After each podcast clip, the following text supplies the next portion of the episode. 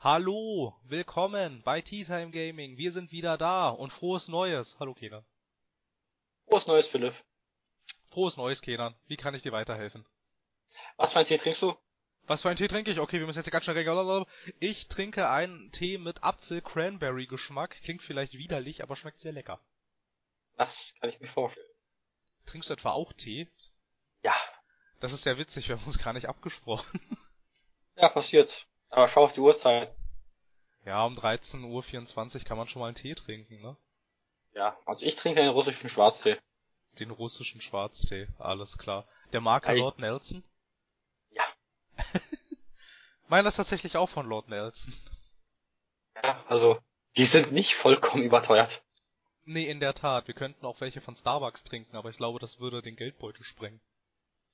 Ja, dann machen wir das so, wir öffnen einen PayPal-Spenden-Account und dann lassen wir uns Starbucks-Tee liefern. Genau, unterstützt uns bei Patreon, damit wir Starbucks Tee trinken können.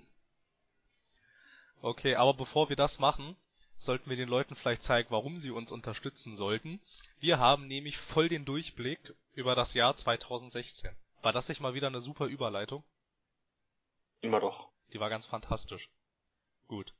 Ähm, man sagt ja so ein bisschen, 2016 war ein Scheißspielejahr, in dem irgendwie nichts passiert ist. Es gab keine coolen großen Leuchtturmspiele, es gab keine coolen Titel und alles. Wir wollen der Sache mal ein bisschen auf den Grund gehen, würde ich sagen. Ja. Wenn man jetzt so spontan, also wenn du jetzt so, so spontan was sagen müsstest, so was verbindest du mit 2016? So ganz allgemein irgendwie? Ich will nicht wie ein GameStar-Redakteur klingen, aber Enttäuschung. Ja, ein bisschen schon, ne? Also, wenn man jetzt so, wenn man jetzt so zurückdenkt, würde ich auch sagen, also ich habe mich ich habe mich viel gefreut über manche Spiele, aber hm, ich würde fast sagen, ich habe mich, glaube ich, auch viel viel mehr über Spiele geärgert in diesem Jahr als sonst in irgendeinem. Glaube ich irgendwie. Also wir können ja mal wir, wir können ja mal anfangen. Wo, womit wollen wir anfangen? Mit dem Januar würde ich sagen. Da hat das Jahr angefangen. Im Januar hat das Jahr angefangen, das ist mir neu. Okay. Nein, na klar, also im Januar, ähm, ja, im Januar sind gleich äh, mehrere Titel erschienen, die ich ganz interessant fand. Ich weiß gar nicht, hattest du was vom Pony Island gehört? Ja. Ein total abgedrehtes Spiel, ich fand's echt super irgendwie. Also, ähm, über die Handlung kann man nicht so gut reden, ohne dass man den ganzen coolen, also oh- ohne, ohne dass man den ganzen coolen Twist dann irgendwie vorwegnehmen würde, aber ähm, es ist in der Tat sehr empfehlenswert, weil du halt wirklich auch echt am Anfang irgendwie die ganze Zeit so da sitzt und überhaupt nicht weißt, was das Spiel jetzt eigentlich von dir will irgendwie und es passiert so, es passiert so viel Kurioses irgendwie und es ist halt so gehalten. Dies habe ich auch bei GameCube gesehen. Ja, der ist halt so gehalten in so einer, in so einer, in so einer 8-Bit-Grafik, ne, und das ist einfach, es ist echt, also ich fand's ganz fantastisch. Ob, obwohl's, obwohl's so ein Quatsch ist irgendwie. Ich finde, das war mal, das war mal ganz nett. Ja, und der zweite Titel, der, äh, der laut Datenbank am 12. Januar erschienen ist, den ich dann tatsächlich auch sehr bewegend fand, war Dead Dragon Cancer. Das war ein ziemlich krasses Spiel. Also es war in der Tat ziemlich krass. In der Tat noch nicht gespielt habe. Ja, weiß ich nicht, ob man das machen soll, muss, bin ich mir, bin ich mir unsicher, aber es ist in der Tat eine ziemlich starke Erfahrung. Ne? Also da geht's, da geht's äh, darum, dass, ähm, also es ist so ein, es ist so ein, also in der realen Welt so ein ähm, Entwicklerpärchen, die zusammen Videospiele machen und die haben, die haben ihren kleinen Sohn an Krebs verloren und das Spiel zeigt ziemlich abstrakt, muss man sagen. Also wirklich sehr, es ist ein sehr abstrakter Grafikstil und auch eine sehr abstrakte Erzählweise, aber es zeigt sehr, sehr emotional den ähm, Leidensweg des Kindes auf und ähm, auch den Leidensweg der Eltern, womit vielleicht ähm, hat man dann auch immer mal wieder in Kommentaren gelesen, die so leicht versucht haben, das Spiel zu kritisieren. Also da war man dann doch recht verhalten, wenn man als man das Spiel kritisieren wollte, weil man dann wahrscheinlich halt so immer so im Hinterkopf hat, hey, das ist so ein Pärchen, die versuchen damit den Tod ihres Kindes zu verarbeiten, das kann man doch nicht kritisieren. Aber wenn es dann doch mal einer gemacht hat, ähm, war für recht viele äh, problematisch, das ist so ungefähr ab der Hälfte irgendwie, das ist mir auch aufgefallen, ähm, hat das auf einmal einen unglaublich christlichen religiösen Touch und dass damit viele Leute nicht so viel anfangen können. Das, ja, sei mal, hätte man erwarten können. Aber ich meine, es ist ja auch alles autobiografisch, ne? Ich meine, wenn die das so glauben und wenn sie das so gesehen haben, dann ist das ja auch legitim und kann das so verarbeiten. Das ist ja in Ordnung. Also ein ziemlich, ein ziemlich starker Titel. Ziemlich, äh, sehr, äh, sehr emotional und man kann glaube ich auch sagen, äh, nicht wirklich was für zart beseitete Gemüter. Da gibt's schon ziemlich, ziemlich, ziemlich heftige Szenen, die da drin vorkommen. Ist eine ziemlich harte Thematik. Ja, ich weiß.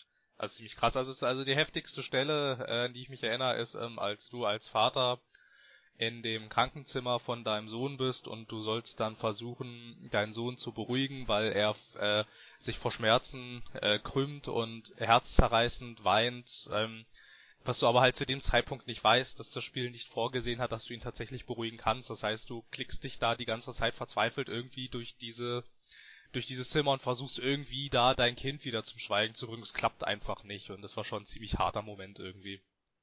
Weil du halt auch irgendwie, also ich meine halt auch ähm, ähm, der ähm, der Vater führt dann halt die ganze Zeit so einen inneren Monolog und äh, anhand dieses inneren Monologes hörst du halt auch, also da kommt richtig so die Verzweiflung des Vaters irgendwie zum Vorschein. So, es war schon, war schon alles nicht so lustig.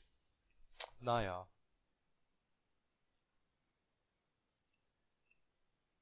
Da bleibt die Spucke weg. Ja, können wir zum nächsten Titel gelangen, weil das war Ja, sonst, ich weiß nicht, also recht, recht hohe, also mittelhohe Wellen hat noch Darkest Dungeon geschlagen.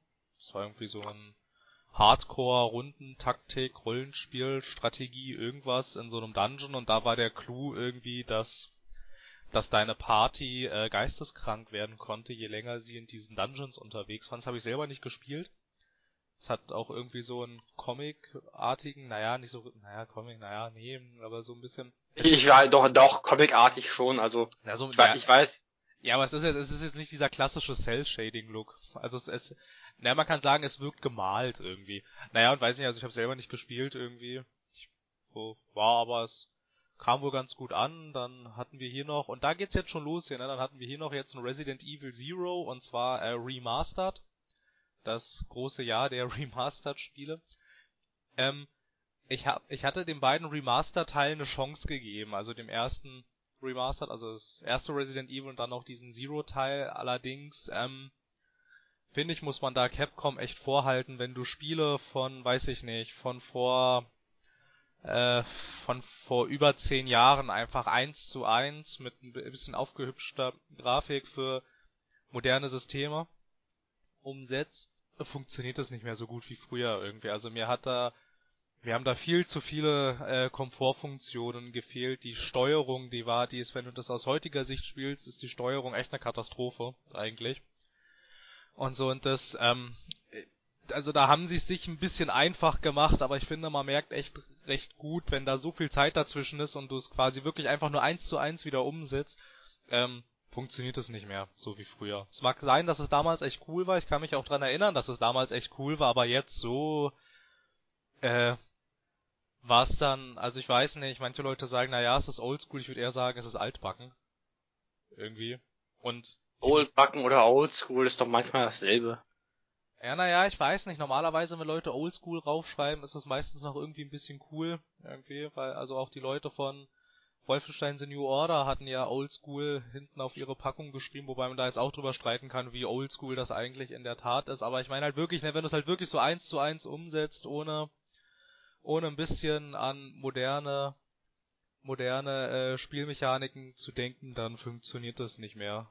Und dementsprechend ambivalent war dann halt auch, war dann halt auch die Rezeption. Also es irgendwie der das erste Resident Evil Remastered und die beiden haben, glaube ich, auch irgendwie nur einen Metascore so im schwachen 60er-Bereich irgendwie. Also ich würde auch sagen, zu Recht, ne, weil es halt einfach so nicht mehr funktioniert. Es funktioniert halt nicht mehr so wie früher.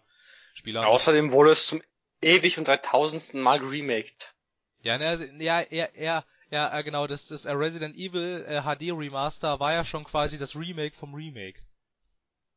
Des Remakes, des Remakes, des Remakes. Ja, so ungefähr. naja, und halt, äh, Spiele haben sich weiterentwickelt, ne, und, ähm, aber Capcom hielt es nicht für nötig, diese beiden Resident Evil Remasters auch weiterzuentwickeln und dementsprechend fiel dann halt auch die Rezeption aus, ne? Also, ja, was soll man machen? Gut, dann können wir vielleicht, also ich weiß nicht, das kam eigentlich, das kam eigentlich, äh, schon 2015 raus. Allerdings ist es jetzt ist die PC-Version dieses Jahr rausgekommen. Möchtest du vielleicht auch noch mal ein bisschen was zu Rise of the Tomb Raider sagen? Rise of the Tomb Raider ist eigentlich meiner Meinung nach ein super Spiel. Man kann das wirklich in diese Reihe Uncharted mit rein verknüpfen, wenn du dich fragst. Das geht so in die Richtung wie Uncharted. Es macht so viel Spaß wie Uncharted und es ist durchaus unterhaltsam. Außerdem das Ende, Spoiler-Alarm, oder auch nicht Spoiler-Alarm. Es wirkt noch ein Teil. Wir werden noch ein Tomb Raider sehen, demnächst bald. Ja, das denke ich auch, dass wir noch einen Tomb Raider sehen. Also es gab... So offen wie das Ende war. Ja, absolut. Also ich, das dachte ich auch jetzt irgendwie. Also, also ich, also ich meine, zuerst dachte ich, ähm, also zwischen dem eigentlichen, zwischen dem eigentlichen Ende und ähm, dem davor, da, da, da war, da war ja glaube ich noch was ein bisschen, ne? Also ich glaube, das richtige Ende, das war doch eigentlich, war das nicht eine Post-Credit-Scene? Wo die dann mm. da nochmal durch den Schnee laufen und jemand mit einem Scharfschützengewehr auf sie ja, ja, ja, ja, ja. und dann irgendjemand, und, und, und, und, dann, dann, dann irgendjemand per Funk sagt, nein, noch nicht. Ja, aber dann kommt ja diese, unbe diese unbekannte Stimme. Nein, noch nicht. Aber zuvor die andere Person erschossen mit was exekutieren. Bam. Ja, Irgendwie genau. so eine Art. Ja, genau. Und das die unbekannte, ja, mysteriöse Stimme. Es ist ja, ja, es ist ja aber auch, es ist ja auch schon weitgehend bekannt, dass irgendjemand, also dass irgendein Unternehmen und bei äh, Square Enix an dem nächsten Teil arbeitet. Es gab doch diesen, es gab doch dieses ganz nette Foto, was dann auf Reddit die Runde machte von einem Programmierer, der auf seinem Laptop in der U-Bahn in Montreal irgendwas gearbeitet hatte und ähm, der, also der dann, der dann anscheinend an einer Präsentation von ähm, Shadow of the Tomb Raider gearbeitet hatte, das ähm, innerhalb der nächsten Jahre erscheinen soll, wie man dann aus diesem Foto lesen konnte. Also, dass, dass irgendjemand bei Square Enix daran interessiert ist, das eigentlich doch, naja, halbwegs erfolgreiche Reboot noch irgendwie ein bisschen fortzuführen, das glaube ich. Ich glaube, ich glaube, das dürfte niemanden wundern, oder? Ja, es macht einfach auch Spaß. Ja, es war auch cool. Und außerdem ist Lara nicht übersexualisiert, wenn du mich fragst. Ja, ich fand am ersten Reboot war sie es noch so ein bisschen, wie sie da die ganze Zeit in diesem nassen, eng anliegenden Tanktop durch den Schlamm kriecht. Irgendwie da dachte ich, ja, na gut, okay, hättet ihr nicht ein bisschen mehr anziehen können. Aber das haben sie ja hier jetzt ganz gut gelöst. Immerhin ist sie ja zum Großteil in, im äh, Schnee unterwegs. Ich weiß wusstest du irgendwo, irgendwo Nordsibirien oder so, ne? Weiß gar nicht mehr. Ja. Irgendwo in Russland, glaube ich, ist das. Ja, immer die bösen Russen. Ja, du kämpfst ja gar nicht vorrangig gegen Russen, das ist ja irgend so eine, ist ja irgend so eine Söldnerarmee. Aber es war schon sehr interessant, wie im ersten Teil auf dieser abgelegenen Insel, dass das alles Russen waren. Als würde da niemand sonst abstürzen, da sind nur Russen hm, abgestürzt. Mm, da ist eine Frau abgestürzt. Und sie tötet die Hälfte unserer Armee. Was wir machen, blöd? Ich weiß auch nicht. Vielleicht sterben wir einfach. Okay. Weißt du, Vlad aus Max Payne hätte gesagt, er würde sie ficken. Ja, aber die Sache ist, Tomb Raider ist, ist ab 16, oder? Tomb Raider ist, ich weiß gar nicht, ob der erste Teil auch ab 16 ist. Also der zweite ist ab 16. Also sehe ich jedenfalls hier gerade auf dem Bild. Rise of the Tomb Raider ist ab 16. Ob der jetzt davor auch ab 16 war, ich weiß gar nicht. War der nicht sogar ab 18? Weil der war ganz schön brutal an manchen Stellen. Als der, obligat der, obligatorische, der obligatorische Gang schnell zur Spielewand, der ist ab 18. Ah, okay. Aber der zweite okay. ist ab 16. Okay, aber ich bin ganz ehrlich, ich glaube nicht, dass das irgendwie gut für das Spiel gewesen wäre. Das, das nimmt, das würde schon die Atmosphäre rausnehmen, wenn einfach so ein Russe sagen würde, diese Frau, ich würde sie ficken. Das war ja auch nicht, das war ja auch nicht ernst gemeint. Ich fand nur diesen. ich stelle mir einfach das Szenario vor, weißt du, Lara im Busch und dann sind diese zwei Soldaten diskutieren über darüber, über diese eine Killerfrau, die doch so emotional ist und irgendwie doch ein mega Killer ist. Ja, genau, diese extreme ludonarrative Dissonanz in dem Spiel, das ist der absolute Hammer. Und dann der eine, ah, weißt du was, ich würde sie ficken. Hm, ich auch. Das ist ja, das ist ja auch ein Zitat aus Max Payne 2 und ich fand es schon damals in Max Payne 2 irgendwie ein bisschen deplatziert und hab mich ein bisschen und hab mich und hab mich auch damals schon gefragt irgendwie, also echt jetzt Leute, warum diese, wa warum diese Dialogzeile, also wirklich, die macht überhaupt, die passt da gar nicht rein. Na gut. Also ich weiß nicht, also wenn sie, wenn sie dem Stil so treu bleiben, dann ähm, würde ich auch einen dritten Tomb Raider Teil, glaube ich, käuflich erwerben. Ich fand die echt cool und vor allem irgendwie. Und ich, ich würde mir auf jeden Fall ihn wieder von dir aus sein am Ende. Ja, und du müsstest ihn wieder mit in die Türkei nehmen, weil jedes Tomb Raider Spiel von mir war bis jetzt mit dir in der Türkei. Ja. vielleicht, vielleicht auch nicht. Ähm, ja, aber halt, ähm, ich finde dieses Tomb Raider, na gut, okay, da ist die Story immer noch ein bisschen blöd irgendwie. Also, auch so von den Charakteren her und so, aber sowohl das erste Tomb Raider als auch das zweite Tomb Raider, die spielen sich so schön. Die haben so, die haben so, die haben so einen richtigen Flow irgendwie, ne? Die haben so einen richtig coolen Spielflow. So, du kommst da gut rein, du bleibst da gut drin und sowas und haben, finde ich, heutzutage viel zu wenig Spiele. Die sind so gut spielbar, ne? Also du kannst da so schön, also ich weiß nicht, also du, äh, jeder, der es gespielt hat, weiß wahrscheinlich, was ich meine. Ja, halt, die haben so einen coolen Flow und du kommst da echt so gut durch, das finde ich, finde ich ganz toll. Könnten mehr Spiele so machen, finde ich. Ab zum nächsten Titel, Sir. Ja, einen würde ich jetzt noch kurz ansprechen, äh, das, äh, der Kuriosität wegen. Kannst du dich noch an 3D Realms erinnern? Ja.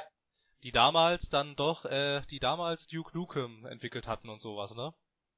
Ja die haben am 29. Januar ein Spiel rausgebracht. Also sie haben es nicht selber entwickelt, sie haben es nur gepublished. Das hieß Bombshell. Vielleicht hast du ein bisschen was davon mitgekriegt. Also das ist die Aufmerksamkeit war so mittelmäßig, aber ich hatte es dann doch irgendwie verfolgt ein bisschen, weil mich halt interessiert, äh, weil ich halt so dachte, oh, 3D Realms, die gibt's noch. Ich dachte, die gibt's gar nicht mehr. Und aber ist Bombshell nicht äh, enorm gefloppt? Absolut, absolut.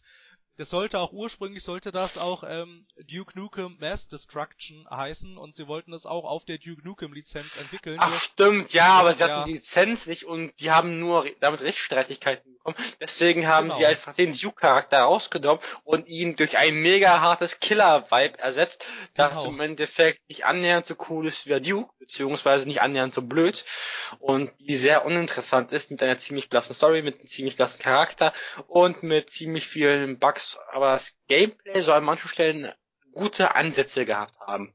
Ja. Aber wir wissen, sind gute Ansätze nicht alles. Ja, in der Tat. Also das Spiel ähm, kam dann auch nicht sonderlich gut an. Also ich frage mich auch, wie man das nicht wissen kann. Ne? 3D Realms als Publisher haben vor Jahren die Marke Duke Nukem an Gearbox Software verkauft. Wie kommen sie darauf, dass sie dann einfach so ohne Absprache mit mit mit Gearbox einfach so ein Duke Nukem Spiel entwickeln können? Irgendwie schon allein das erschließt sich mir überhaupt nicht. Irgendwie, also, hab ich mir auch schon gefragt, irgendwie sitzen da nur Deppen irgendwie in der Chefetage, die das nicht wissen, dass wenn man die Rechte an einer Marke nicht hat, diese Marke auch nicht verkaufen darf. Aber na gut. Ja, und ähm, ja, also die Rezeption war nicht sonderlich gut. Das Spiel ist total gefloppt und hat auch irgendwie, also ich weiß gar nicht, ich glaube, es hatte es hatte auch einen miserablen Metascore und ich hatte dann auch in der Tat mal reingespielt und es war echt nicht gut. Also das war echt richtig großer Käse also das, was ich an Gameplay gesehen habe und an Geschichte, hat mich dazu bewegt, es nicht mehr anzurühren. Ja, ist auch absolut, ist auch, ist auch absolut richtig so. Und da hätten wir, also, ja, aber ich hatte halt interessiert irgendwie, ach, 3D Realms, irgendwie, die gibt's noch, was machen die so? Und jetzt muss ich sagen, ja, okay, es interessiert mich eigentlich nicht, was die noch machen. Das war nämlich echt nicht gut. Jupp. So, was haben wir noch so?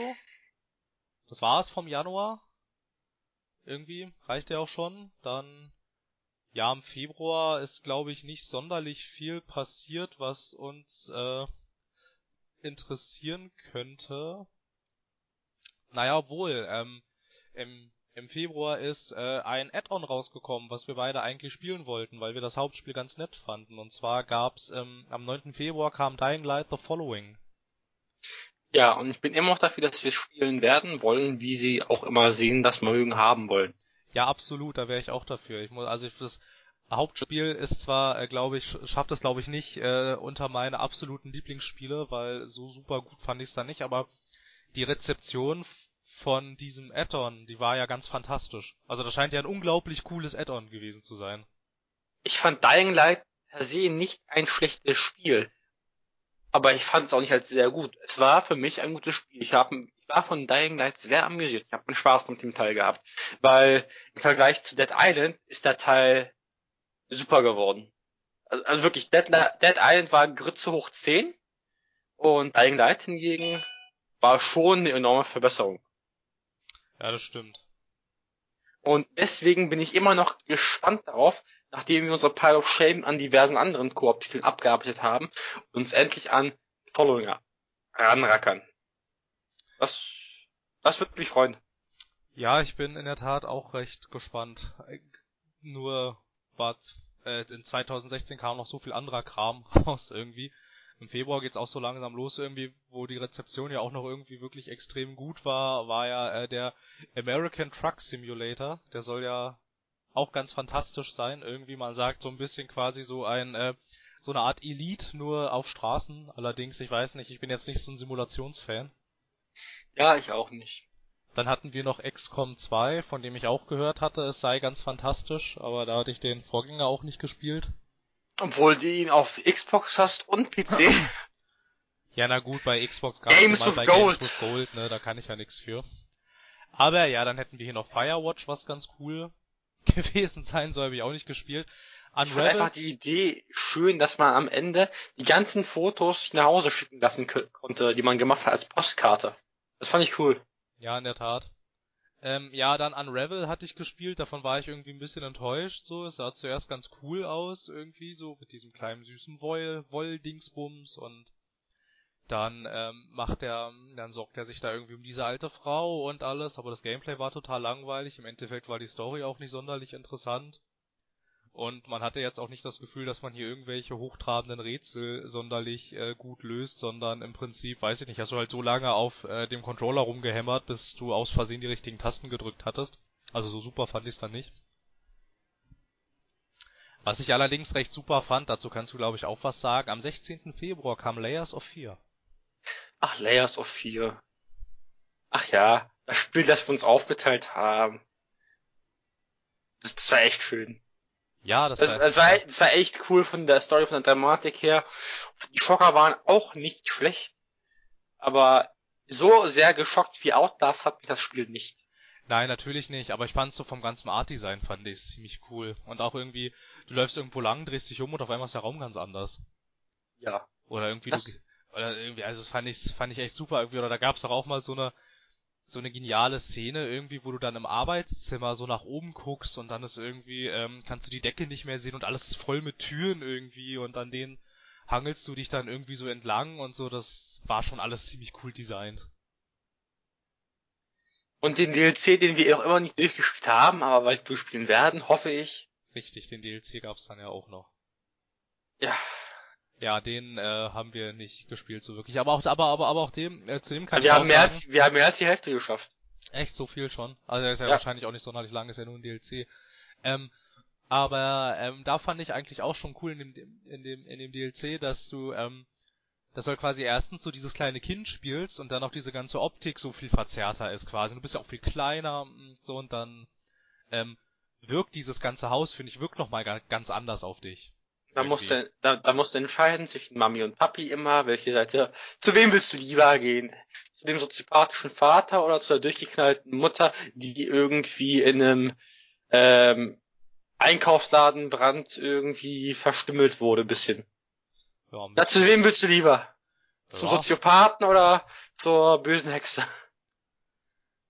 Naja, so einfach ist es dann ja doch nicht. Da steckt ja schon eine das tragische Geschichte dahinter. Das ist es in der Tat nicht. Aber mir fiel es andersrum schwer, das korrekt in allen Aspekten, Abzügen darzustellen. Weil das ist wirklich nicht einfach. Nee, in der Tat nicht. Ich fand's echt cool irgendwie. Ich fand's dann auch echt cool, weil es äh, ja dann doch eigentlich eher etwas ungewöhnlich ist, so für so kleinere für so kleinere Horror-Indie-Projekte, dass dann dazu auch dann nochmal ein DLC kam mit so einer Qualität. Irgendwie, finde ich gut. Also, ja. also gerne, gerne, gerne mehr davon und weniger von so Mini-Bezahl-DLCs. Na gut, ja, dann hätten wir hier noch, weiß ich nicht, also Sachen, die wir, die uns interessieren oder die wir gespielt haben, nicht mehr so viel. Ich glaube, Street Fighter ist bei uns kein sonderlich großes Thema. Oh, am Ende des Jahres hat es doch noch irgendwie eine recht hohe Bewertung bekommen. Aber am Anfang ist das Spiel grauenvoll gewesen, weil es war alles andere als fertig es war buggy und es war voller Bezahl Mikrotransactions, die nahezu schon Makrotransactions waren. Und ich habe mir das angeschaut und das Spiel war am Anfang die totale Grütze. Also jeder Street Fighter Fan, der sich das vorbestellt hat, hat sich danach in den Arsch gebissen. Ja, es hatte ja auch am Anfang irgendwie gar keine Singleplayer-Kampagne und war sehr auf, ausgelegt auf so E-Sport-Kram und so. Und das natürlich auch ein Schlag ins Gesicht für alle die gewesen, die in solchen Beat'em-Ups, also die heißen ja jetzt nicht mehr Beat'em-Ups, die heißen ja jetzt irgendwie Fighting Games, aber die halt in solchen Sachen halt auch mal gerne so die Story spielen. Es, das tun tatsächlich Leute. Man glaubt es kaum, aber das machen Ich hab's früher auch bei allen Tekken-Teilen bis auf den sechsten gemacht. Ja, ich habe eigentlich auch immer bei allen Beat'em, also es sind nicht sonderlich viele Beat'em-Ups, die ich gespielt habe irgendwie, also da so ganz ganz früher habe ich irgendwie habe ich äh, Soul Calibur so immer so ganz gerne gespielt, aber da, da habe ich eigentlich auch, ich habe immer die Story gespielt. Außerdem konntest du Darth Vader und Yoda spielen. Das war cool. Ja, ich glaube beim fünften oder so. Ja. Hatten sie dann auf einmal Star Wars Charaktere. Das war der totale. Und damit, ha damit hatten sie mich gehabt. Puh. Star ja, Wars? Kauft. Wobei das, wobei das dann tatsächlich der Teil war, den ich nicht gespielt hat. Kannst du nur. Wie können wir nur hier einfach weitermachen und sinnlos über Soul Calibur reden? Ja, Lass uns doch nichts, weiter. Das hat gar nichts, hat gar nichts mit Street Fighter zu tun. Lass uns doch weitermachen. Ich fand noch ganz cool, kam auch im Februar The Walking Dead wie schon. Also es war ganz cool, das war jetzt nicht der Superhammer, aber es war ganz cool. Es war auch nicht lang, es war eigentlich kurz, aber trotzdem war es durchaus cool. Also war es ja auch angekündigt gewesen als Miniserie. Ne? Also ähm, ja, also ich weiß nicht, was sie, was, was echt immer ganz cool war, ähm, waren immer so diese, ähm, äh, diese Schnitte in die Vergangenheit in der Lauf, in der laufenden Bewegung quasi. So, du bist irgendwo langgelaufen und dann wumm, Schnitt in die Vergangenheit, so in so einem fließenden Übergang. Das fand ich ganz cool. Das war äh, stilistisch sehr, ja, sehr war, gut eingebunden. Ja, es war sehr cool inszeniert. Und ähm, ich fand auch ganz cool, dass das Spiel so einen Vorspann hatte, wie so eine Serie jedes Mal. Das fand ich auch ganz nett irgendwie. War, halt, war, auch, war auch ein ziemlich cooler Titelsong. Und was ich auch toll fand, wir an einer Stelle haben uns noch auch erschreckt, war, war, weil wir uns umgedreht haben, plötzlich diese blassen, dunklen Kinder da standen mit dem Blick nach oben und ja, genau. Es war doch schon gruselig. Ja, genau. Und ich als Nervenbündel äh, bei solchen bei solchen Erschreckersachen, ja, das hat mich sehr äh, naja, mitgenommen hat's mich nicht, aber äh, ich war, sagen wir so, ich war ich war überrascht. So, das kann man, glaube ich, das kann man, glaube ich, so stehen lassen. Ja. Ja, also war ganz cool, war so ein kleiner Vorgeschmack dann auf die äh, dritte The Walking Dead Staffel, die ja Ende 2016 dann erschien. Die ich bis jetzt auch ganz fantastisch finde. Also mal schauen, wie es da noch wird, aber bis jetzt finde ich die echt ziemlich cool.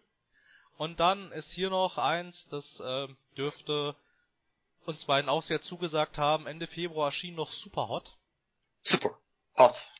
Super Hot. Ein unglaublich, äh, unglaublich Super. cool fand ich das. Hot. Irgendwie, ich fand, also, also erstens Super. irgendwie, Hot. irgendwie, dass sie halt so ein First-Person-Shooter mit so äh, Puzzle-Elementen hatten, irgendwie, das fand ich ganz cool, irgendwie, weil du dann echt so, echt so überlegen musstest, während du so still standest, irgendwie, ja, irgendwie, also so, wie musst du dich jetzt bewegen, wo, wo musst du dich jetzt hinbewegen, damit ich da die Kugel nicht treffen und all so ein Kram. Und dann gibt's auch noch eine Story, tatsächlich, also es gibt sogar was zu entdecken und zum rausfinden, was da eigentlich los ist und so ein Kram. Und einen unglaublich geilen Challenge-Mode. Ja, den gibt's auch noch. Und dann ist es noch irgendwie äh, Ende, Ende, äh, Ende des Jahres noch für die Oculus Touch Controller erschienen. Das heißt, dann kannst du tatsächlich so Matrix-mäßig den Kugeln ausweichen. Ist auch ziemlich cool. Naja, muss ich, muss ich, muss ich zeigen, dieser. Hast, hast du hast du eigentlich durchgespielt? Ja, ja, ich hab's fertig. Ach, hat ein bisschen langweilig gedauert, ich mich noch. Ja, das, ja. Ja, ich dachte halt irgendwann, ja, Scheißspiel, weil wenn ich immer permanent gestorben bin, irgendwie, ja, ist meine Frustrationsgrenze nicht so extrem hoch. Oh, Captain, mein Captain. Dann, ich weiß nicht, ob dich sowas interessiert, mich eher nicht. Dann kam noch Stardew Valley raus, das ja aber unglaubliche Wellen geschlagen hat. Weil das war ein Harvest Moon für den PC mit Erneuerungen und dies und das und dem und ich hab's mir nicht mehr angeschaut, sagen naja, so. so viele neue ich, ich kann kein Urteil drüber fallen, so viele Neuerungen gegenüber Harvest Moon hat es eigentlich nicht. Es war eigentlich ziemlich genau alles abkopiert und ein anderer Name drauf geschrieben. Aber dafür ist es sehr erfolgreich gewesen. Und da muss halt auch immer noch bedenken, das hat ein Typ entwickelt. Ja, das war einer. Ein Mensch Ja, hat das gemacht. Der wahrscheinlich jetzt reich ist. Ja, natürlich ist der reich. Muss man die Verkaufszahlen auf, allein auf Steam angucken.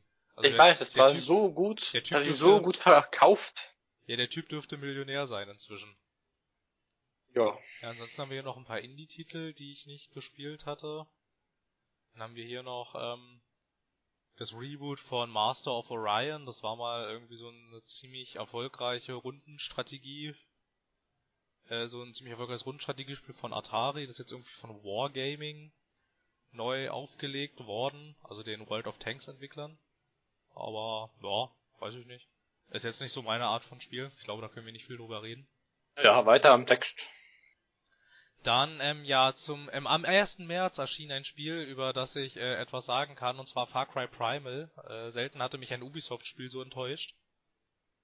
Das war nicht cool, irgendwie. Also, der, der, die, die äh, Grundidee war sehr cool. Also, sie hatten mich in der Tat mit diesem Steinzeit-Setting, weil ich halt dachte, hey, das ist ja cool, das ist ja so, ist ja mal ausnahmsweise so ein bisschen, so ein bisschen unverbraucht und so, und da traut man sich ein bisschen was, allerdings war das Setting dann auch schon alles, was man sich da getraut hatte. Irgendwie, also es war echt äh, stinklangweilig dann.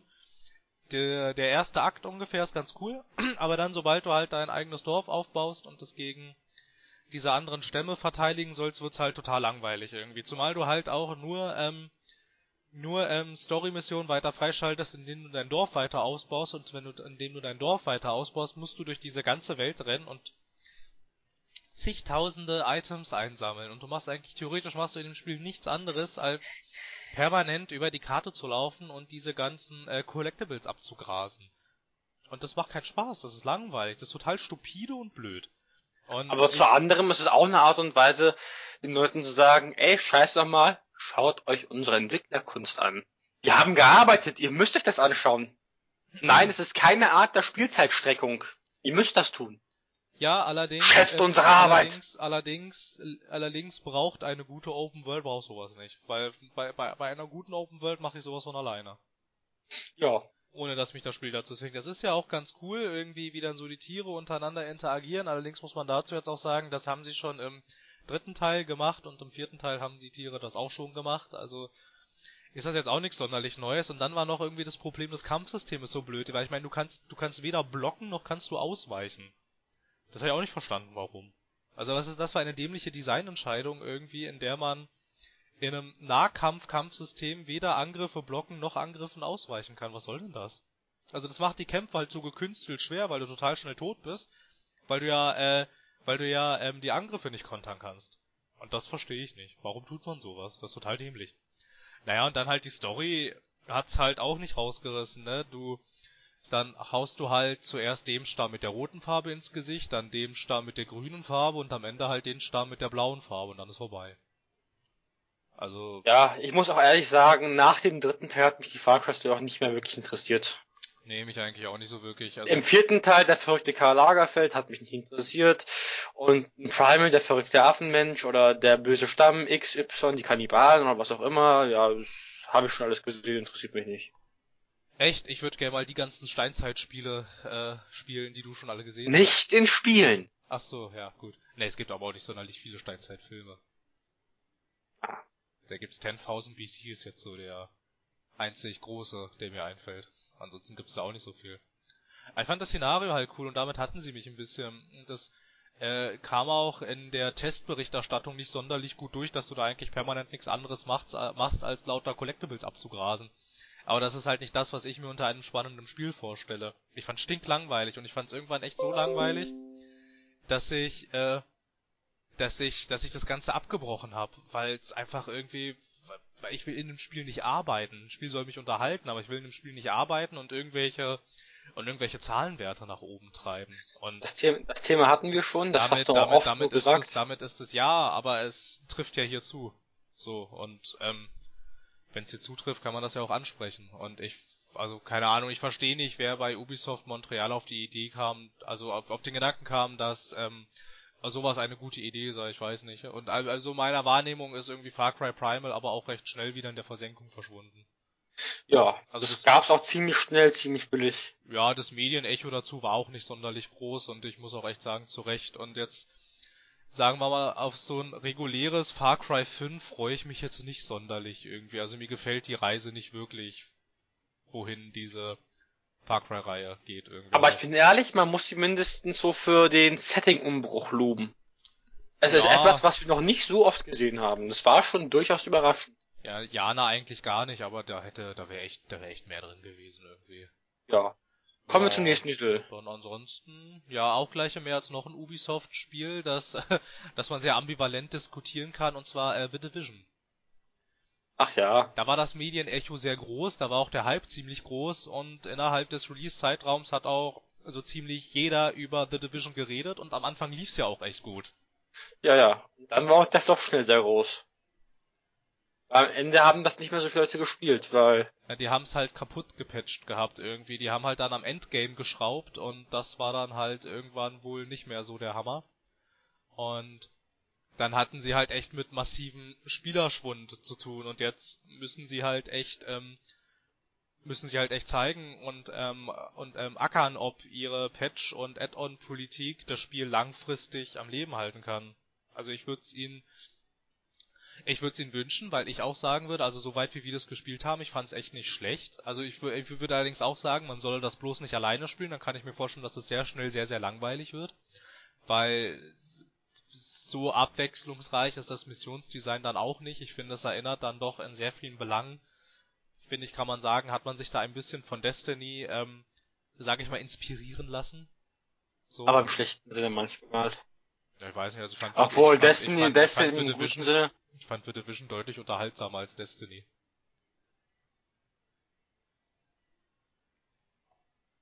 Irgendwie. Also ich meine, so spielmechanisch funktioniert es ja auch. So, das Deckungssystem funktioniert ganz gut.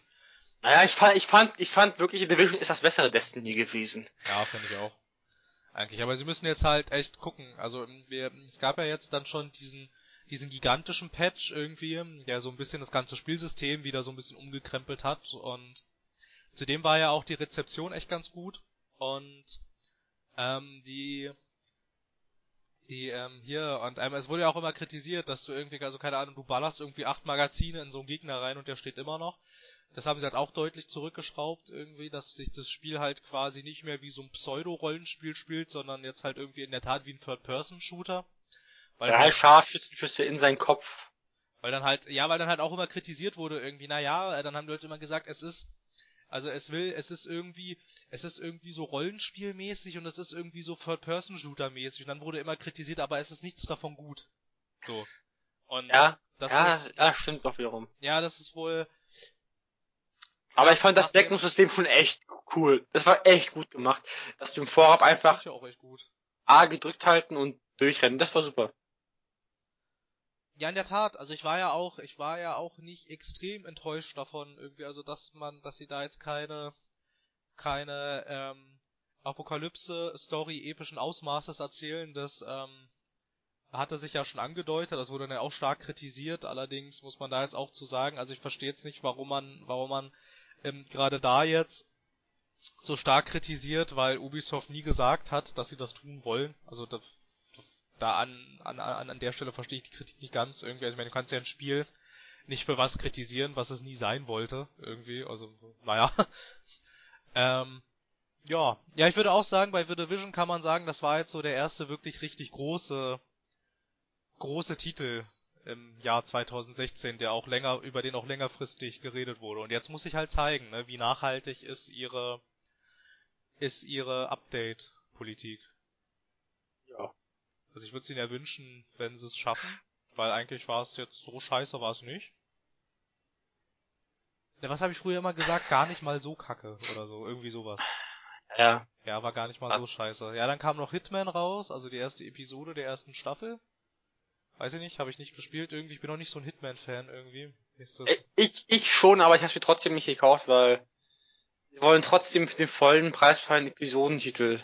Und naja, sobald alle Episode dra draußen ist, ist es ja auch ein, äh, ein Spiel mit regulärem Ausmaß. das stimmt ja auch, aber es war am Anfang so, dass du dir am besten die Katze im Sack kaufen solltest, aber auch nur in digital. Und du, also erstmal gab es ja nur in digital. Und später konntest du es nur gegen Ende kaufen, wenn alle Folgen raus sind, für 20 oder 30 Euro Aufpreis in der Steelbook Edition. Ja, du kannst. Da war, war, was einer Person dazu suggeriert hat, ey, kauf mal jetzt die Katze im Sack. Wir hätten das echt gerne. Komm, schenk, schenk uns dein Geld. Los, los, los. Ja, du kannst, du kannst es am, am, am 31. kommt es ganz regulär in der Boxed-Version raus. Ich weiß, ich weiß. Und ich würde so weit gehen, da würde ich es mir auch kaufen. Aber nicht für den, also ich, ich verstehe, ist so ein bisschen schlecht, weißt du. Ein Spiel ist offiziell mindestens anteilig am, wo sind wir jetzt? März? Äh, März, ja, wir sind im März jetzt, ja. März rausgekommen, ist er anteilig rausgekommen. Und dann ist die letzte Episode, keine Ahnung, die ist ja schon draußen. Und geboxt kommt es erst jetzt raus. Und warum soll ich vom März bis zum jetzigen Zeitraum nochmal 20, 30 Euro mehr zahlen als für die Boxed-Version, obwohl ich mir schon vorher 20, 30 Euro billiger kaufen hätte, hätte können in digital.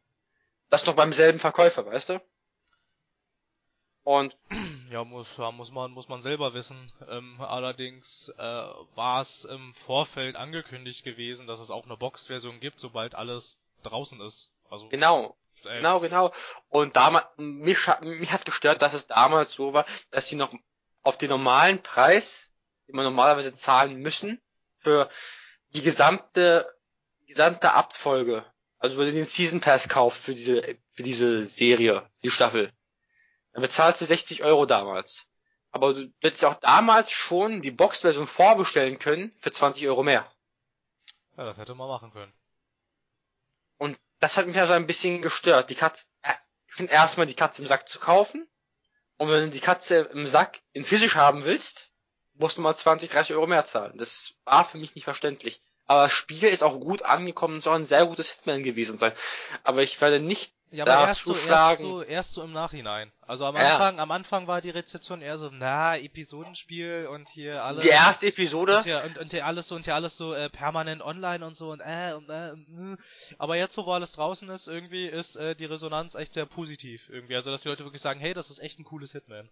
Die erste Episode war nicht schlecht, die war schon irgendwie gut, aber viele Leute haben halt sich befürchtet, die erste Episode, das Ende ist sehr vage und man weiß nicht, ob man darauf ein gutes Spiel aufbauen kann, was doch Square Enix gut geschafft hat. Aber ich werde es mir anschauen, wenn es für 30 Euro, 40 Euro im Laden boxed steht. Ja, ich weiß nicht. Also ich hatte mal, ähm, ich hatte mal, weiß ich nicht, irgendwie in irgendeiner, in irgendeiner, in irgendeinem Spielemagazin war mal ein Download-Code für Hitman Absolution dabei und ich hatte es echt versucht, aber das ist irgendwie echt nicht so meine Art Spiel. Also so leid es mir tut, ich will dem Spiel auch gar nicht gar nicht absprechen, dass es blöd ist, aber es ist irgendwie nicht so meins. So ist mir dann. Also ich meine, ich habe dann ja halt an, an mich immer den Anspruch, ähm, dass ich das so cool und stealth-mäßig wie möglich hinkriege, aber das ist meistens so extrem schwer und dann finde ich es immer umso frustrierender, wenn ich es dann nicht schaffe, weil ich bin dann ja auch so einer, der dann sagt, okay, jetzt habe ich es hier nicht auf Stealth geschafft, jetzt lade ich das Level nochmal neu weil ich es halt gerne so schaffen möchte, weil ich weiß, es geht so und ich weiß irgendwie, ähm, wenn ich das so mache, ist das Spiel auch am coolsten, aber ich schaff's meistens nicht, weil es ziemlich schwierig ist. Das ist auch mein Anspruch an mich selber und es hat auch meistens super geklappt. Tja, naja. Ist halt irgendwie nicht so meine Welt. Dann haben wir noch, ähm, pardon. Dann haben wir hier noch am äh, 17. März erschien ein Spiel zu äh, also ein Reboot der Need for Speed Reihe, das irgendwie auch sehr, äh, sehr ambivalent bis äh, negativ aufgenommen wurde. Und ich weiß nicht, hattest du dieses Reboot gespielt? Ich hatte mal kurz reingeguckt und fand es irgendwie äh, ziemlich zum Fremdschämen. Nein, nein, habe ich nicht. Weil ich auch nicht verstanden habe, wieso ist es da permanent Nacht? Irgendwie, das macht, nee. überhaupt, das macht überhaupt keinen Sinn. Also ich meine, du spielst in einer zusammenhängenden Open World, die auch eine zusammenhängende Geschichte erzählt und kann mir mal jemand erklären, wieso es da permanent Nacht ist? Wie ein, also bei Need for Speed war es ja so, es gab teilweise Tag und Nacht, also ja, naja, weniger Tag, Tag, es gab es gab es gab späten Mittag zu Abendswechsel, sage ich jetzt mal. Das Da gab's wir- schon, Da sagen wir aber mal, da- es gab, es gab Abend, es gab Abenddämmerung zu Nacht, aber die Sonne ging nie wirklich auf, da war es nie hell, da war es nie Tag. Und es hat auch, es, ist es so. hat auch fast permanent geregnet, das habe ich auch nicht verstanden. da, und guck mal, die Sache ist mit dieser Dämmerung, mit diesem Nacht-zu-Nacht-Wechsel, sage ich jetzt mal, das war auch das Schöne, den gab's nicht aufgrund irgendeiner Spielzeit oder Ingame-Clock von deiner Konsole oder PC aus. Nein, es war so, dass du nur an bestimmten Stellen, wo du entlang gefahren bist, diese Wechsel kamen. Ja, ja, also, ich weiß, ich wenn du an seinem einen Punkt davor, einen Schritt nach, ein, einen Meter nach vorne gefahren bist und einen zurück, gab's immer den Wechsel das sah so kurios blöd aus. Ja, ich noch weiß, ganz ich gut weiß, dran. ich weiß, das sah total blöd aus. Dann bist du rückwärts gefahren, auf einmal war es dunkel, dann bist du wieder ein paar Meter vorwärts gefahren und schwupps war es wieder hell. Ja. Das sah absolut blöd aus, das äh, fand ich auch und äh, ich- ja, also ich weiß nicht. Ich glaube jetzt nicht irgendwie, wenn jetzt Electronic Arts der Meinung ist, irgendwie, ja, wir machen jetzt hier einen Reboot, glaube ich nicht, dass die Entwickler da, aber ich weiß gar nicht mehr von wem das ist, äh, von Ghost Games, die auch die, die auch ein paar Teile davor gemacht haben. Ich glaube nicht, dass das da irgendwie am Budget gescheitert ist, irgendwie. Also ich glaube, also ich weiß nicht, vieles an dem Spiel verstehe ich nicht. Ich verstehe auch die Cutscenes nicht. Die sind so zum Fremdschämen, ey. Das sind so peinliche Leute. Alles. Und das ist so ein, Aber das ist so Philipp, ein, das ist so ein, das ist so ein wie können wir bloß dieses Rennen gewinnen? Äh, Mit einem Auto? Aber Philipp, wir haben nicht getankt. Was machen wir da nur? Weiß ich nicht. Vielleicht tanken? Aber Philipp, wer bezahlt das? Keine Ahnung, der Steuerzahler? Nein, der Konsument, der bezahlt bei ein schlechtes Spiel. Das war so Es gab schon, es gab schon jetzt, wo du sagst, es gab so einen Need for Speed Mobile Ableger. Da musstest du für Benzin Geld bezahlen. Also richtiges Geld. Jetzt, jetzt, wo du sagst, irgendwie, irgendwo, irgendwo klingelt da was bei mir hinten. Du konntest nur zu einem bestimmten Betrag, äh, also, also bis zu einer bestimmten Menge frei tanken, ansonsten musstest du tatsächlich für das Tanken deines Autos Geld bezahlen. Das war irgend so ein Need for Speed Mobile Ableger irgendwie. Naja, auf jeden Fall fand ich die Charaktere irgendwie in diesem Need for Speed Spiel ungefähr so zum Fremdschämen wie die Charaktere in Watch Dogs 2. Sie haben halt die Tuning-Szene irgendwie total, also ich meine, du kannst sie echt nicht ernst nehmen, die Leute da. Also es ist echt peinlich. Was sie da geritten Ja. hat, äh, verstehe ich Also, überhaupt Das nicht. peinlichste Need for Speed überhaupt. Absolut, ja, also wirklich. Ja, dann hier ähm, nur ein, zwei Worte. Am 22. März erschien Day of the Tentacle Remastered. Äh, ganz grandios, absolut super. Ein super Point-and-Click-Adventure. Eines der coolsten Point-and-Click-Adventure aus dem Hause LucasArts, gleich nach Monkey Island. Absolut fantastisch. Ich weiß, du hast es nicht gespielt, aber absolut fantastisch. So, so viel dazu. Und zum nächsten Titel. Ähm, ja. absolut fantastisch, absolut fantastisch. nicht zwangsläufig zum nächsten Titel, aber Ende März 2016 ist noch etwas anderes Großartiges, äh, was heißt Großartiges, aber es ist etwas Großes passiert, nämlich die Consumer Edition der Oculus Rift ist erschienen. Ja. Und, Und- wir haben sie nicht. Nein, natürlich haben wir sie nicht. Ich bezahle auch keine 699 Euro für so eine, für so eine Brille und hab dann so ein paar kleine Hübschspiele.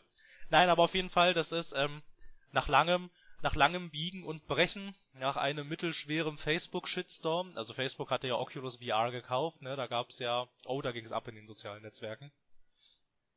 Ähm, Ironisch, oder? Facebook kauft auch und dann wird sich bei Facebook über gestritten, wie, wie scheiße doch ist, dass Facebook das gekauft hat.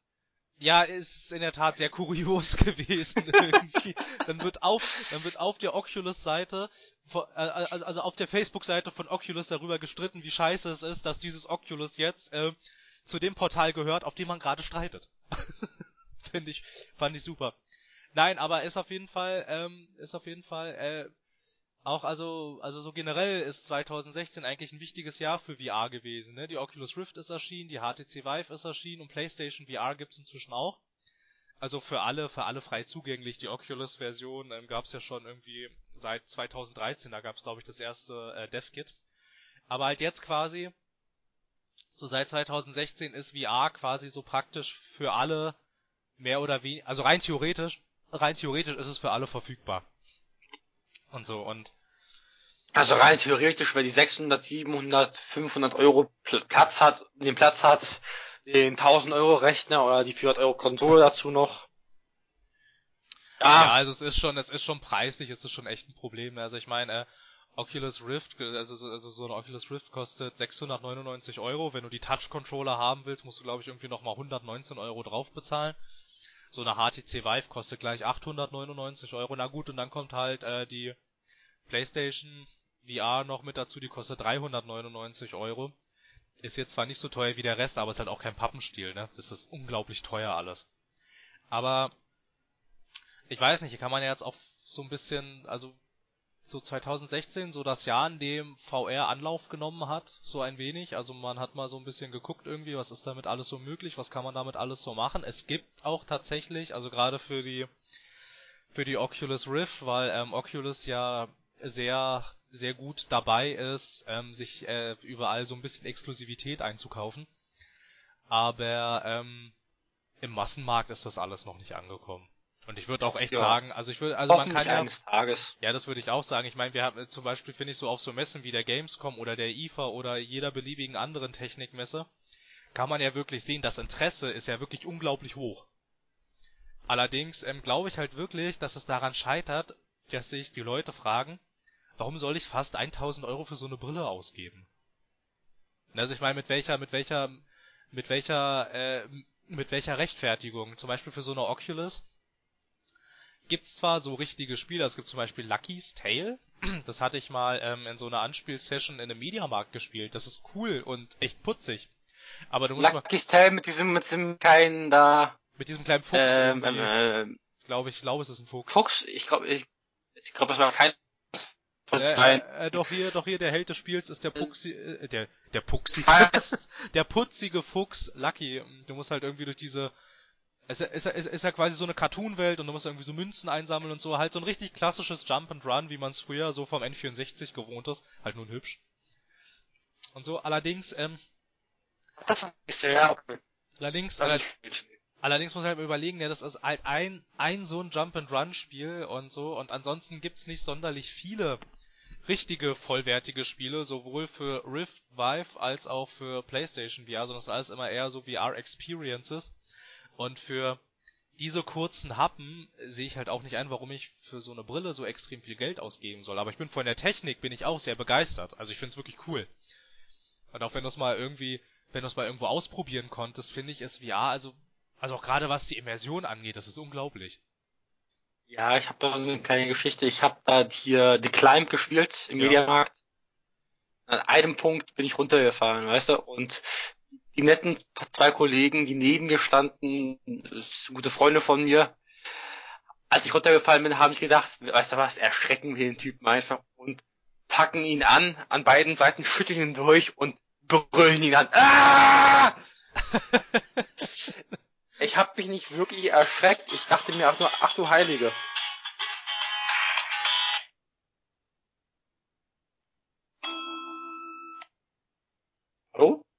Ja. Ich wollte ja. warten, bis die Störgeräusche vorbei sind. Ach, die Störgeräusche, ja. Ja, die Störgeräusche.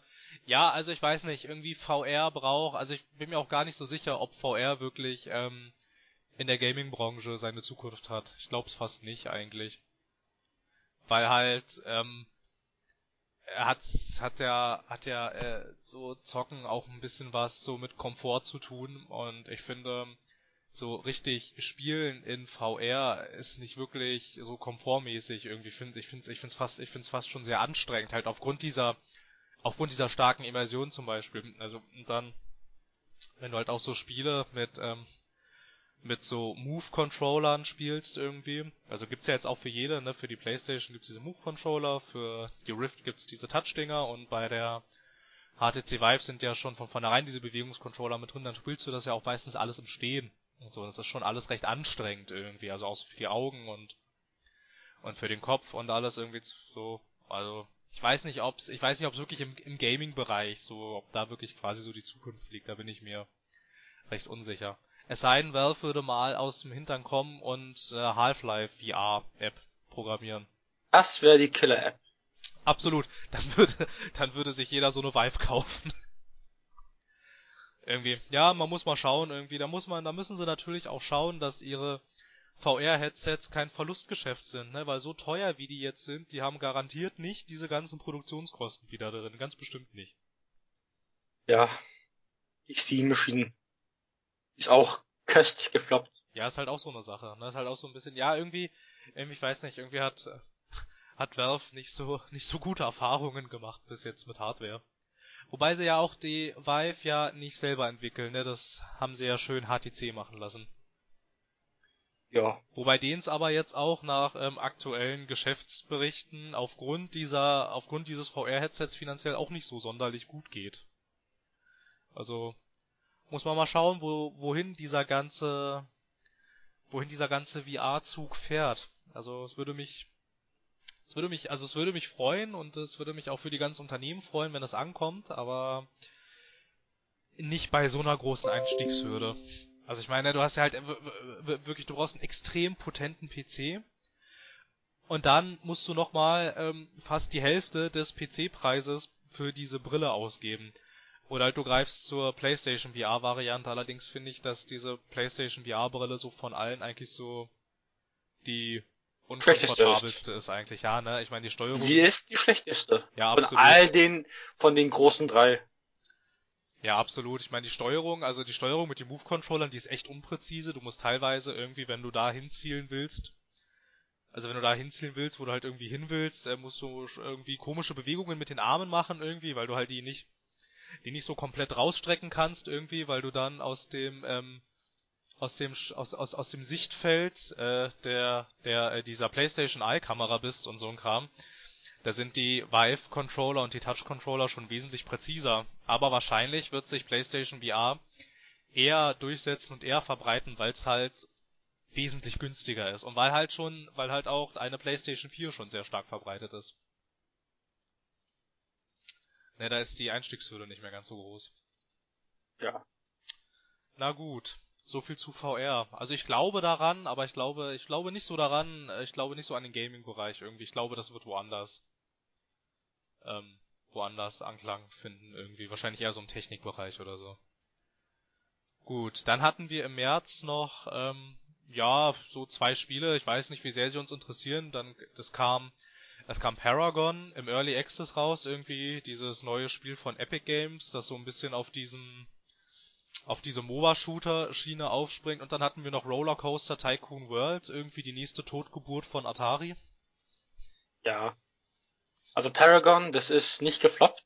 Das ist eines der besseren Free-to-Play MOBA-Shooter-Dinger. Rollercoaster, ja. das neue Rollercoaster, wie gesagt, ist eine Totgeburt.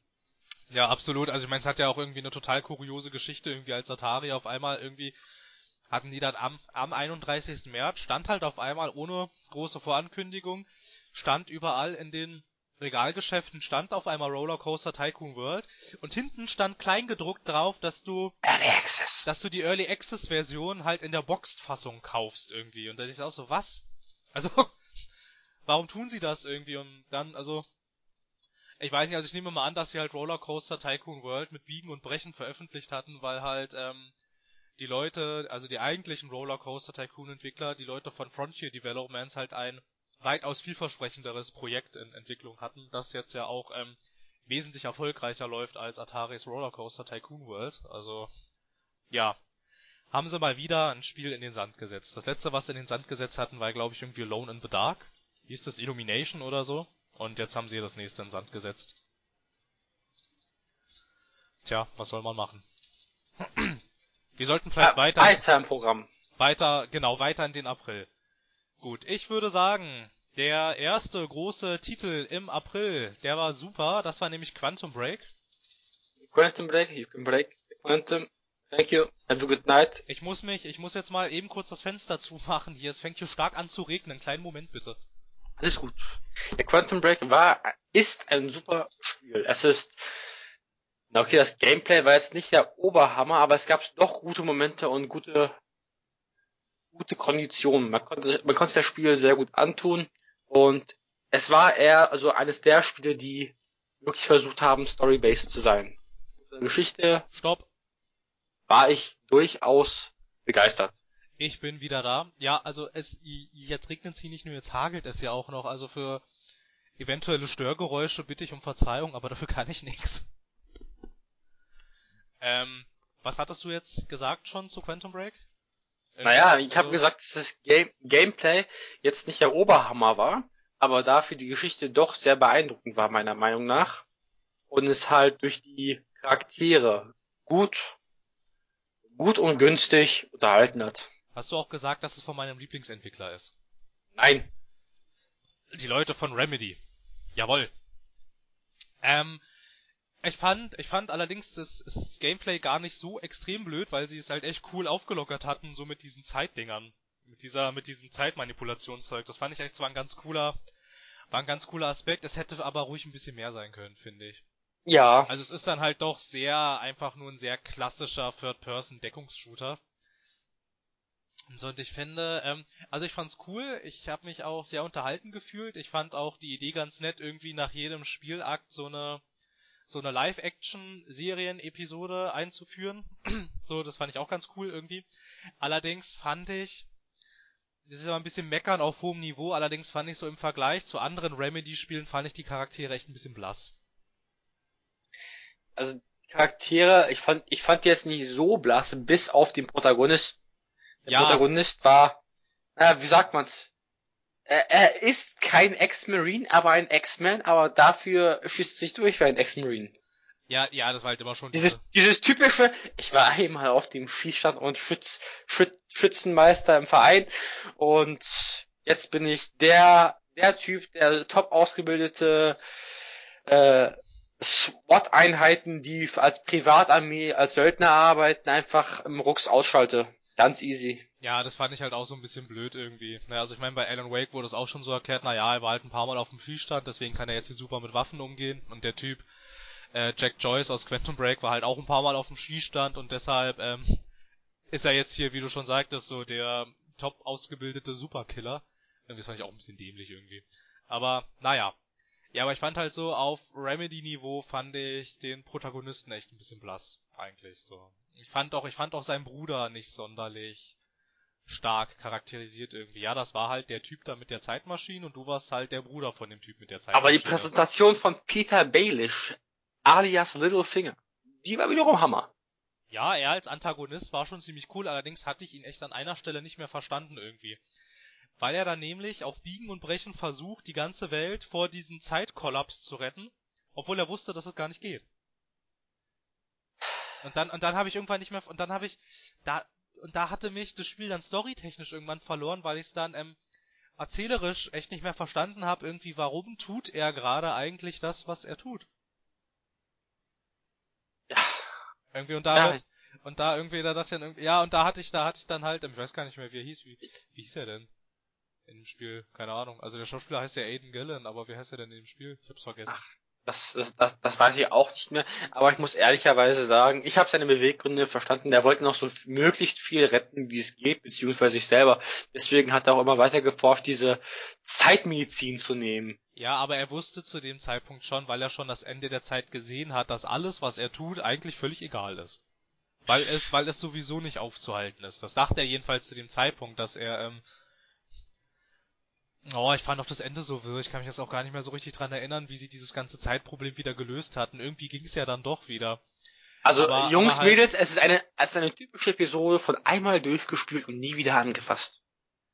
Ja, naja, aber ich muss sagen, irgendwie, ähm, zum Beispiel Alan Wake habe ich auch nur zweimal durchgespielt, da ist mir die ganze Story noch wesentlich geläufiger als in Quantum Break. Ähm, also ich finde, ich finde, es wird, also ich, ich fand's nicht, ich fand's echt nicht schlecht, absolut nicht. Allerdings finde ich, dass es zum Ende hin echt ein bisschen wirr wird irgendwie von der Zeit ja. her. So ein bisschen, so ein bisschen durcheinander irgendwie, ein bisschen alles ein bisschen durcheinander erzählt. Vielleicht, wenn wir Quantenphysiker wären, könnten wir es vielleicht eher verstehen. Ja, eventuell. Na gut, was haben wir hier noch so? Wir haben hier noch ähm, April haben wir noch, ja, wir haben jetzt hier, ja, im April haben wir so eine kleine Flut von lauter kleinen VR-Spielereien. Dann kam im April am 12. kam noch Dark Souls 3. Eine weitere Episode von Spielen, die ich nicht gespielt habe, aufgrund der Tatsache, dass jegliche Hardware in meinem Rechner, in meinem Zimmer oder sonst irgendwo auf der Welt leiden würde. Ja, ich weiß ich nicht. Ich hatte dem ersten Teil mal eine Chance gegeben, allerdings fand ich das dann irgendwie ich fand den nicht motivierend genug.